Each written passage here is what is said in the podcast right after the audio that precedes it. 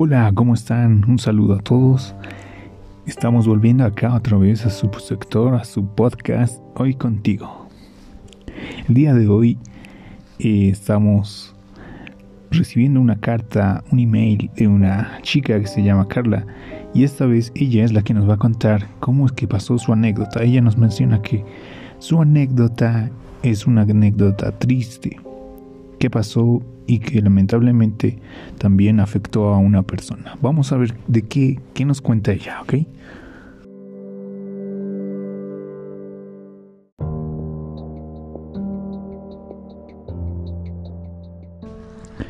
Bueno, una vez dando la introducción, ella nos dice de la siguiente manera.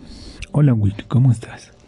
Espero que lo que te estoy escribiendo es una anécdota que verdad me pasó y me siento muy mal por esa persona que por mi culpa perdió algo muy importante. Bueno, pues ella nos dice que desde la mañana ella va a su trabajo, sale de su casa como todos los días y bueno, recurre en la movilidad, recurre a transportarse por este medio para ir a su trabajo.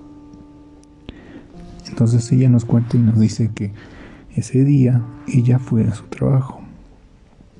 Pasaba el mediodía con sus amigos, con sus compañeros, en su trabajo, y hasta que llega a ser la hora de salida. Ella nos especifica que son las cinco y media de la tarde. Mientras ella salía con sus amigas, entonces decidieron ir un cacho a un rato a ir a distraerse, ¿no? Como todos con sus amigos, a veces quieren ir a distraerse, no sé, pasar un momento eh, juntos. Entonces decidieron ir a un pequeño bar. Entonces estaban ellos ahí, todos.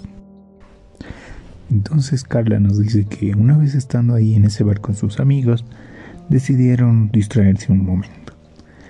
Entonces ahí es cuando ellos empezaron ahí a confraternizar con sus amigos, a reír, a beber unos cuantos cócteles, se podría decir.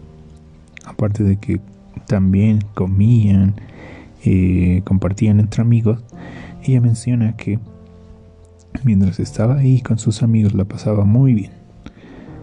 Hasta que ya se hizo tarde, ya eh, iban haciendo como las 9 de la, de la noche. Entonces ella ya decidió irse y despedirse de sus amigos. Entonces una vez ella ya despidiéndose y tal vez eh, con el ambiente un poco y con lo, lo, que tomaron un poco de alcohol tal vez al momento de abordar ella dice que al retornar a su casa tomó una movilidad y esos eran los típicos minibuses. Entonces ella menciona que subió en uno de estos minibuses y de ahí ella nos dice que mientras ella se subía en un asiento, ella se, sentó en la parte del medio, con la vista, o sea, se sentó eh, cerca a la ventana, porque ella menciona que tal vez con lo que ha ingerido un poco de los cócteles, el alcohol, necesitaba un poco de aire, entonces ella decide abrir la ventana. Entonces ella nos dice que a su lado de ella también abordó un joven. Un joven, ella estima de una edad de, eh, de unos 25 para arriba. Bueno, entonces al retornar a su casa, entonces, como ellos ya se van dirigiendo hacia su hogar, el minibús ya estaba en camino. Ella menciona que en una calle de la ceja, en donde ya estaba poca gente transcurriendo, ella decide abrir la ventana. Entonces, fue ahí cuando ella estaba descansando con vista eh, mirando hacia la calle, eh, con la ventana abierta, el joven de su lado estaba manejando su celular. Ella menciona que estaba con el celular en la vista Entonces ella estaba descansando un poco, cerrando los ojos ya tal vez, como ella dice, por el cansancio. Fue en ese momento en el que una mano dice ingresa por la ventana y directamente va hacia el celular del joven, del cual estaba a su lado. Entonces ella no se percató de eso, no pudo reaccionar rápidamente y resultó ser un ladrón.